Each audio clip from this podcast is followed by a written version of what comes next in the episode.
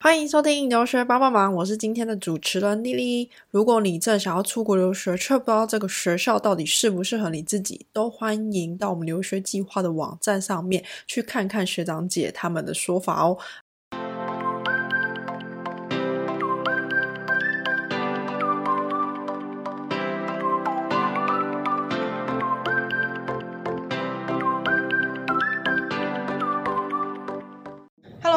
我是丽丽，欢迎回到我们的留学帮帮忙的 Podcast。今天呢，非常开心可以邀请到 Celia 直接现场来我们这边给我们访问，因为她下个礼拜可能就要回回去法国了，所以呢要赶快抓紧机会这样子。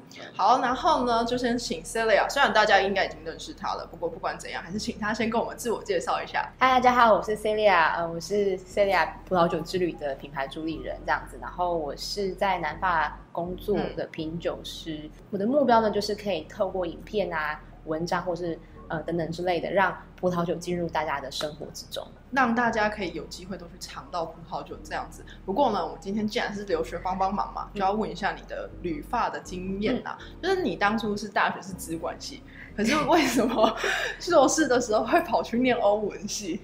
对，欧文其实是欧洲文化与观光研究所。那我其实，在大学的时候，我就有发现说，我对于欧洲的文化，于是吃的这一块很有兴趣。我大概把图书馆所有的饮食文学的书全部都读完。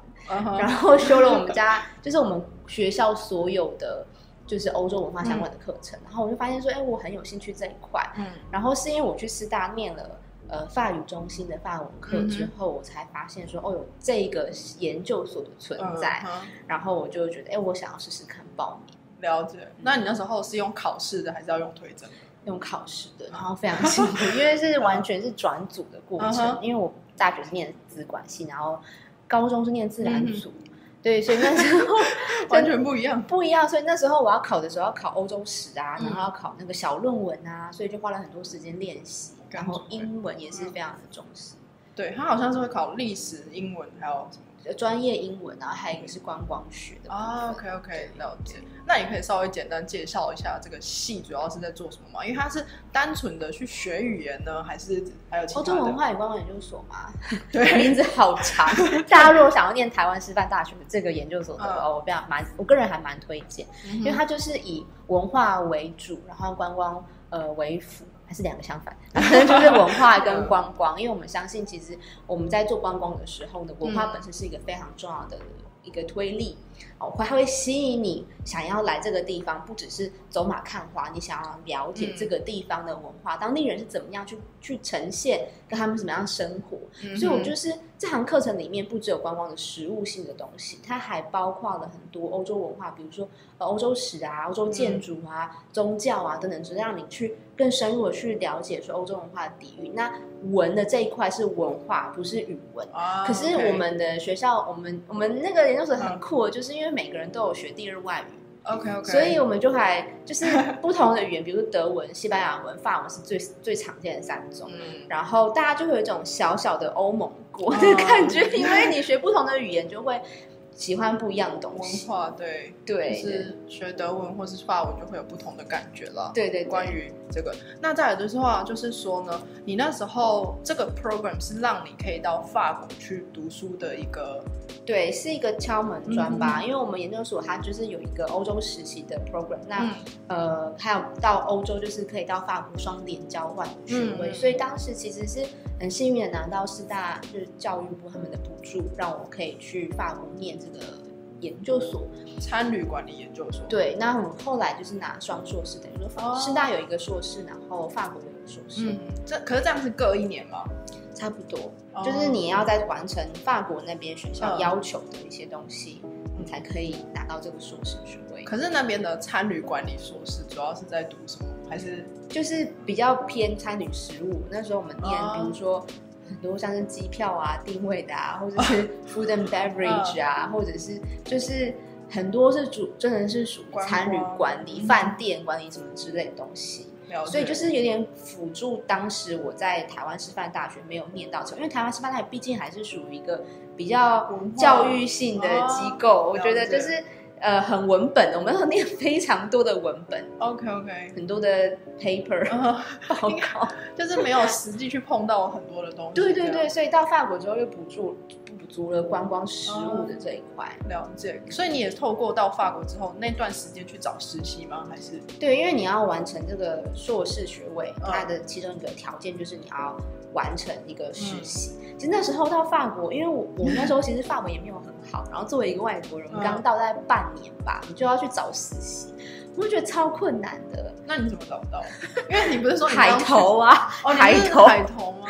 对，因为因为那时候我们是参与管理，嗯，然后我们班同学大部分都是去高级饭店。哦或者是呃航空业，或者是旅行社去做实习，或是精品业，因为大家就会想要做这类型的东西。嗯然后那时候我就对葡萄酒就很有兴趣，嗯因为我觉得葡萄酒就是大家日常喝。我之前有去个 podcast，就是嗯生动台北，我就跟他解释说，我觉得在法国喝葡萄酒就像是我们台湾在喝手摇杯一样的感觉，就是这么稀松平常的事情。对，就是很日常一般。比如说你在、嗯我们台湾会点那个手摇杯，说哦半糖去冰什么什么。你在法国点葡萄酒，那也是这样的感觉。哦，我觉得他们就会很知道自己想要喝什么样类型的葡萄酒，然后我就很好奇，就是哎，这跟我以前在台湾对于葡萄酒的理解好像不太一样，嗯那我就想要去了解，知道到底是怎么一回事，所以我就嗯坚持的去找一个酒庄的实习工作。哦，OK OK，可是这样子，我觉得酒庄相对需要的语文要求可能会比在比如说饭店业来讲高了很多哎。你那时候怎么补足那些法文的？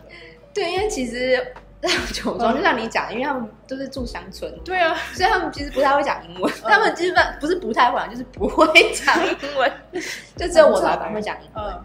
那所以那个时候去一开始就是鸡同鸭讲，其实我有学过一点点法文，在去法国之前，嗯。但是在法台湾考试跟 你去要实际应用是完全不一样的，因为你你应该有经验，你之前在德国，对，所以比如说那时候就真的是听不懂，我就回到家，然后就要花很多时间去补足跟练习。但其实语言这件事情就是要多讲跟多用。嗯哼。可是我觉得，如果是红酒的话，你讲的就是手摇杯，我们有什么清茶、绿茶跟红茶，这不是很难认识吗？然后你还要用法文去读，你不觉得你要怎么补足这块的不熟悉？我那个时候其实、嗯呃有在，比如说我去图书馆。嗯。然后我就是找了很多书籍，把葡萄酒的书籍，嗯。然后我就是去找一些可能有也有翻成中文版的葡萄酒书，哦比如说《葡萄酒的风味》这本书是嗯。王鹏翻译的，嗯。然后我就是去找它的原原文是法文，然后我就嗯。两个就是对照着读。那这个时候我就会去抓到一些葡萄酒的相关法文的词汇，然后后来我有去考一些葡萄酒的证照检定，嗯然后我也是用法文去考，所以那个听啊、呃阅读啊、写啊等等之类都有补足，然后说就是日常嘛。哦，OK OK，算是蛮认真的，就是透过 读书这件事情去补足。可是你刚才讲到就是葡萄酒的证照，你有跑考到 WSET，然后跟 WSG，可以解解释跟介绍一下这是什么东西吗？WACT 是一个英国的机构，嗯然后它是有根据你呃，比如说它有不同的分级，从一级、二级、三级、四级到嗯第五级，就是所谓的葡萄酒大师。，Master。对，Wine Master of Wine 就是全世界就非常少。嗯 那其实一开始英国人在做这个机构，是希望可以帮助酒商可以更好的跟一般的消费者沟通葡哦，萄酒。那现在变成是一个蛮通用的一个一个证照机构。嗯比如说，如果你想要很有系统化的、非常有系统化的去理解葡萄酒嗯的时候，你就可以去报名这 WACT。那它会让你对于葡萄酒品饮可以有一个很清晰的逻辑的观念。那 WSG 其实是一个美国的机构，哦那它就是它就是更深入的去探讨当地的文化面，然后还有产业面，所以它会分，比如说法国葡萄酒大师、嗯意大利、西班牙，然后甚至法国还有更往下的去拆各个细部产区。哦就那时候就是考融合大师，就是我专门全部全部就是精华在念融合产区的东西。然后考完，就是你念完之后，它会有一个小论文的考试啊，等等之类，你要现现场 你要马上写小论文对对对，他就是给你几个，就是你要写哦手写，对对对。那这个东西其实你在上的时候，我觉得很棒，就是他会拆很，他会请很多当地的葡萄酒专家哦，然哦，后让你知道说，一样都是融合大师。我嗯作为一个学者，我作为一个酒商，我作为一个当地的酒农，嗯我作为一个不同，比如侍酒师，我在看这个产区的时候是有不同的角度去切的所以我就可以更完整的去理解这个产区的现况。嗯嗯，不是只单纯品酒这件事事。对，就不会像是 WAC 它是专门就是系统化的让你理解这个产区有什么样的酒的风格。啊，OK OK。可是好奇的是说，这些证照都是来自英国跟美国，可是你却待在法国，可以解释一下酿酒的地方为什么没有这些证照吗？因为法国人就是觉得自己最想 没有，因为因为法国是长久以来很长的，就是时间的酿酒国，所以他们对于葡萄酒这件这个东西，它的嗯。怎么讲？学习是很细部的去分的。比如说，如果你想要学种植，它就有专门的种植 的科系，还有专门酿酒的科系，专门做商业的，专门做观光的。所以就是往下拆的很细。然后甚至高职，他们就有专门的葡萄酒的学科，你可以去念。侍酒师也有，然后有葡萄酒大学啊、葡萄酒研究所啊等等之类。所以就是它就往下分的更细，所以就没有一个这样子的一个比较少没有听。就是可能，如果你要读细项的话，就干脆去他们那边读专门一个小科目。对对对，所以因为 WACT 是英国的嘛，那英国的话，他们可能从以前他们就是做一个酒商的身份。OK OK。对，所以他们做这个是更好的帮助酒商去 跟大家介绍介绍这个品种会有什么风味啊，这个酒喝起来会有什么风味。了解。但酿酒它就是酿好它的酒为主。这样子，就是法国就是更下往下的把所有的东西全部就拆开来细分，所以可能我有朋友他就是想要念酿酒，嗯，他就去念酿酒学校，而我是想要做商，就是去念葡萄酒的商学院。OK OK，了解。所以大家可能会要自己找找看自己对葡萄酒哪个领域有兴趣，对，哪一块有兴趣？对对对。那你自己后来是觉得你对哪一块比较有兴趣？它的其实产业链很长。我自己其实我一开始在酒庄实习。碰触到的就是，嗯，呃，生产这一块，因为酒庄就是生产嘛，哦，所以看酿酒啊，然后采收啊、种植等等之类的东西。但是我后来其实最有兴趣的应该是观光跟商业，就是最后接触到消费者的这一块，因为我很喜欢跟认识不同的人，然后喜欢把这个东西故事传达给更多的人知道。对对，所以我我后来是很喜欢。就是最后的这一，就是可以接触到跟碰触到消费者。对对对对对，对，确实啊，就是把把可能东西传达给更大家是一件很有趣的事情。嗯，可是你后来就是实习结束之后，我觉得你的发文应该增加很多。然后 你后来有找工作嘛？就是留在法国工作。对，后来是怎么找到这一份工作的？我后来其实我跟你讲，我我真的觉得第一份最难应该是实习，因为我不算是一个呃。葡萄酒传统大学出来的人，对啊，那这样，对，我是呃参与管理里面有学过葡萄酒，对，但是第一份工作其实最困难，所以那时候就是海投，嗯，然后去呃一个个面试，然后换到这个工作。但其实你已经有实习这个经验之后，你就会比较好的去找下一个，因为你已经跟这个产业有所连接，对。然后那时候我其实并没有一定想要待在法国。OK，那时候一开始就想说，嗯，就是我想要做葡萄酒烈酒相关，然后就给自己一个机会，就是说，那台湾跟法国两边都投履历，但是我就是只投葡萄酒跟烈酒相关的产业，然后看哪边先找到工作，我就留在哪里。然后结果我先找到法国的工作了呢，就是超幸运，有有缘分有缘分。对，但是后，但是我第一份工作是在烈酒，嗯，就是干邑白兰地。哦，所以其实我还蛮，我觉得这是幸运的一部分，因为它让我接触到一个完全以前没有想过的领域。嗯哼，然后因为烈酒这个东西呢，它很有趣的地方，除了它品饮跟它制成方式不太一样之外，他们其实非常擅长行销。我觉得广告打很凶，是这种感觉。烈酒公司很会行销啊，他们很会跟你分享这个品牌的核心价值。因为烈酒就是在告诉你这个品牌，嗯，因为你看威士忌这么多，对啊，干邑这么多，为什么要选轩尼诗？为什么要选马迭利？因为他们品牌的形象塑造，我想要告诉你的故事是不一样的。OK，它这个核心会比葡萄酒更强烈。OK OK，了解。所以那时候在呃烈酒这边的话，主要做的是关于商业的嘛，还是我那时候第一份工作做的是试酒导览。也就是所谓的，比较像是嗯，五代观光客，嗯，世界各地观光客，然后用中文、英文、法文三个语言，嗯，带他们去逛酒庄，就是酿造的过程，然后跟他们分享怎么样子去享受这个烈酒，嗯嗯，对。然后后来第二份工作是在就是做行销，哦，所以你就了解到，那烈酒行销有什么小技巧吗？他们主要，我 就是他们要非常。在他们是就是一个形象的塑造呃，的过程，所以他们每一个在决断的时候，包括我这个产品它怎么包装啊，它怎么样子去呈现，都是精心思考跟设计过。的。但我真的觉得是非常有趣，因为嗯。当你在喝这个酒的时候，你喝的并不只是这一瓶酒，你喝的是它背后，比如说长时间以来的历史跟文化价值。那那时嗯候它就会赋予这个东西有一个更超于一般的一嗯个意义。了解。可是那法国人来讲，可能红酒对他们来讲是台湾的首要，可是那烈酒对他们来讲是什么？就是 想醉吗？就这样。我觉得烈烈酒，其实法国人很爱喝威士忌耶。嗯但是说手摇，我觉得可能会，我觉得烈酒可能法国人来说可能更像是一个享受，或者是呃比较奢侈品的一点点感觉。哦，OK OK，了解。可是因为我们常常在国外，在欧洲来讲，我觉得红酒都是有很便宜的，也有很贵的。你觉得这个差异到底是什么？可能对我们自己没有在品酒或是不了解来讲，我会觉得买便宜的感觉就可以啦。那嗯贵的到底差异在哪边？其实就大家都会对于酒的价格很有兴趣。。对，那如果我是先以产地来说，因为你如果要进口到台湾，就会加、加上关税啊，什么什么有没有的，那个就会有所影响。比如说你进到台湾，一定会比进到香港贵嘛，因为台湾的酒税就是比较高那香港没有没有税嘛，哦，所以就是如果先不撇除这一点的话，其实，在当地，呃，酒的价格呢，除了跟产区有关系之外，因为产区就会影响到哦地价的问题。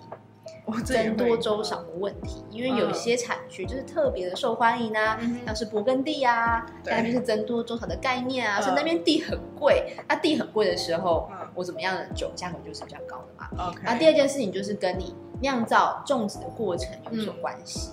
我如果种植的过程里面，我是要人工的呢，还是要用机械的呢？嗯那我种植的环境有没有很多的天然灾害？我的地势是不是很容易种植，还是它是种种在很陡峭的地方？哦哦，这个产量就有关系啦。嗯那在我酿造的过程的时候呢，我是完全的葡萄下去酿，还是我酿很多的副产品，还是这个东西只是酿完这个东西之后剩下的？反正它就是有各种不同的因素，用不用橡木桶这个有差，还有我是不是用有机的啊、生物动力法啊等等之类的，它都会反映在酒的价格上面。那最后一个也是最 tricky 的，它就是跟你呃，比如说历史文化意义有关系。有时候有些酒它之所以贵，呃，跟它本身的历史价值嗯，有很大的连接。对，哦所以那这些就会反映到这个酒在市场的价值上。哦 OK OK，了解。那可能是在欧洲，可能也是因为地缘关系比较近什么之类，我们可能可以喝到比较便宜的酒，是这样吗？相对来说嗯是啦，就是因为呃，法国的其实嗯，税金在当地，我记得就是缴酒税，就是也比较就没有没有那么高贵。。对，哦但因为产产地嘛，产地就是会相对好一点。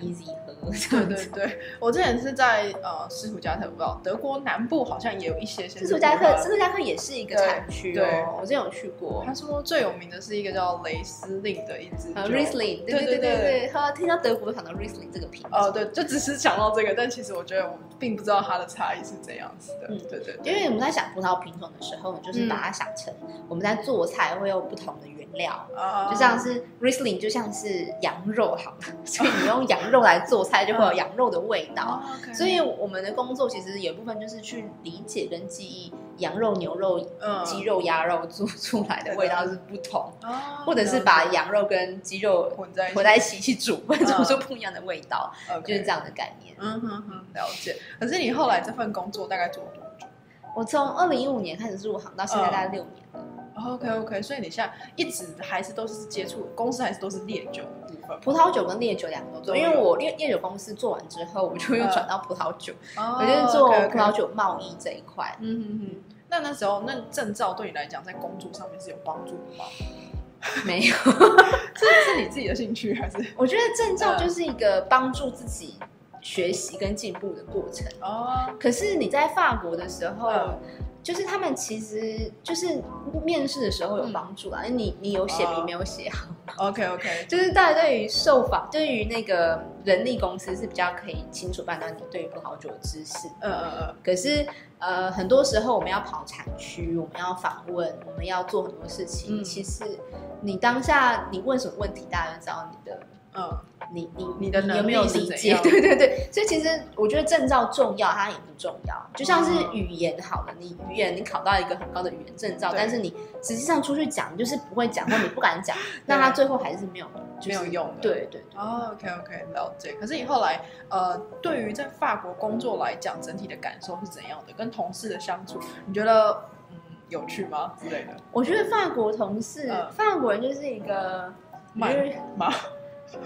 我觉得不会说他们慢嗯。呢、就是应该是说他们会希望你可以去了解他们的工作文化，嗯，他们会希望，但是我觉得还蛮正常。比如说台湾，我们也会希望外国人来可以理解融入我们的生活，可是嗯台湾人好像会更能够包容，哦，包容就是对于外来者的一些包容。嗯，可是我之前在法国就是办公室工作的经嗯。验，尤其是我那时候有一间公司，就都是女孩子 的时候，呃，很困难，就是他们会比较有小圈圈的形式，然后他们会很注重，比如说，因为法国人很喜欢讲话，我不知道德国会不会，但是法国人很喜欢讲话，所以小聊天一下这样子。对。但是我刚开始的时候，就我不是一个很喜欢，呃，一直讲话的人，对，就是我不太喜欢你工是很认真工作，然后觉得啊，工作就工作，然后不要讲对对对话这样。对，就是我比如说刚开始上班的时候，我就不是很习惯说我一定要有个 coffee break，OK，然后我也没有抽烟，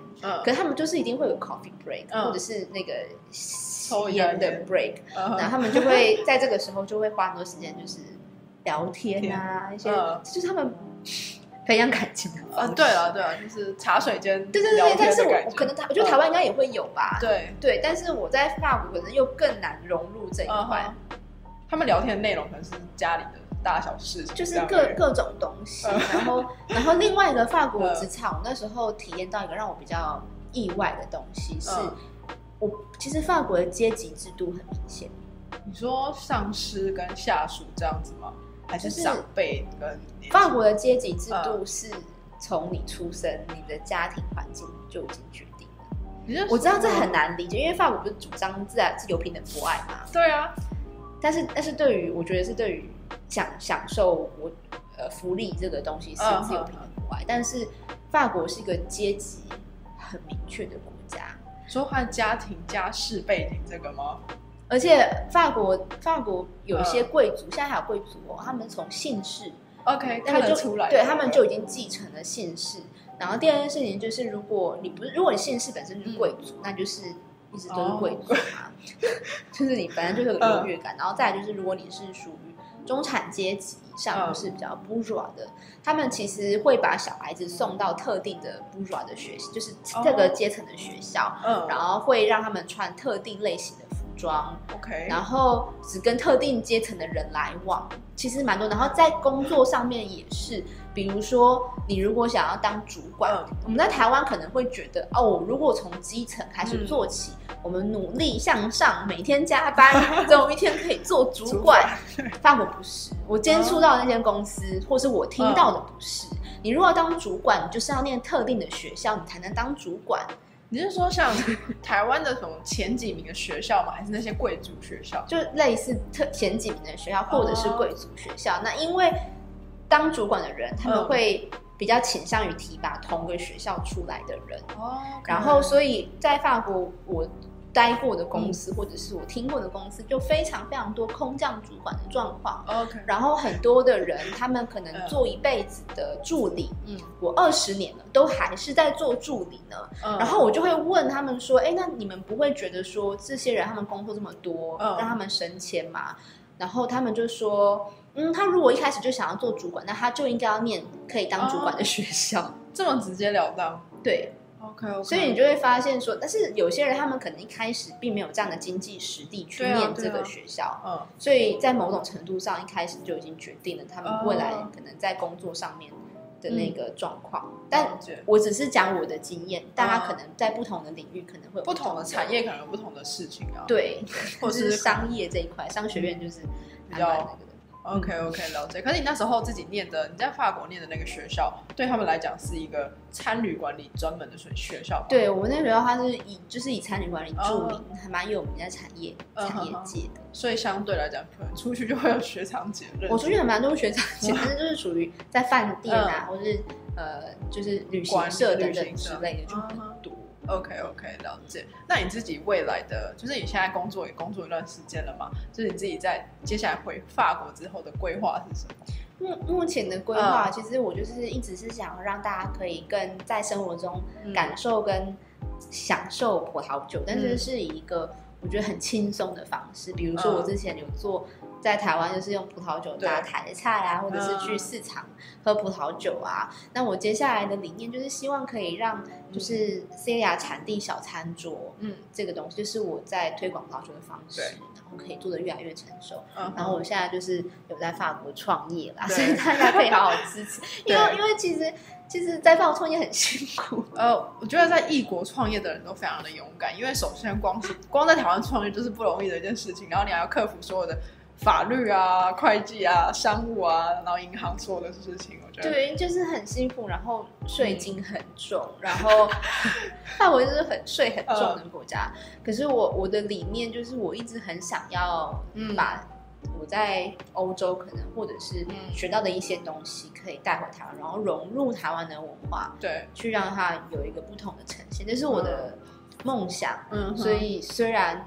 在法国创业 很辛苦，但是我还是很想试试看。我觉得就是可以带回台湾，让大家都可以试到，而不是可能大家既有的印象是葡萄酒是一个很高级的东西，是要到西餐桌上面我们才可以品尝到的对的酒，但其实可以非常的轻松。就跟手摇杯一样的概念，没错，对对对，所以大家可以支持一下，就是 Celia 自己的创业，他之后也可以，我们也可以透过他买到酒，就是我觉得可以介绍一下给大家这样子。好，然后最后想问你一个问题呢，就是如果就是想到法国读书的学弟妹，你会想要给他们什么意见？就是说你要到法国之前，你想最好先准备好这些东西，你再出去这样子的感觉。到法国嘛，我觉得法文很重要。对，我觉得法文最重要的应该就是法文吧，因为在法国工作生活，其实用到非常非常多的法文。我跟你讲，真的是，你如果跟他讲英文，他只要知道你会讲法文，即便你用英文回，他还是会回你法文。只要你会有一点点，他们就会不管怎么样，他们都讲法文。所以我觉得，如果你可以在台湾可以先学好法文，你到法国之后就会轻松很多。了解，你那时候出去的时候大概什么等级？B one，哦，我考到 B one 等级，那也是蛮算是中高的，但结果听不懂吗？完全不够。OK OK，哎，可是你那时候上课的时候是需要德文上课的，啊不是德文法文上课。我们是英文课，但是我去修葡萄酒课都是葡萄酒的课都是法文，OK，所以就是一开始就加鸡同鸭讲，听不懂啊。然后后来就是回去花很多时间查字典，呃，还有看那个书这样子对照去补足。就有时候听不懂，就是那个关键字。嗯，就是一些专有名词吧。对对对对，一些专有名词的 keyword 就是啊，我大概知道他在讲什么。嗯，OK OK，了解。对，好，反正总而言之的话呢，今天非常开心可以邀请到 Celia 来跟我们分享一下他的旅发经验，还有在那边读书的经验。那最重要的就是先学好法文。对，不过应该就是那个环境很重要了，或许可以到当地去学会更快速这样子。嗯，对对对。好，那今天的分享到这边啦，我们就是下一集再见喽，拜拜，拜拜。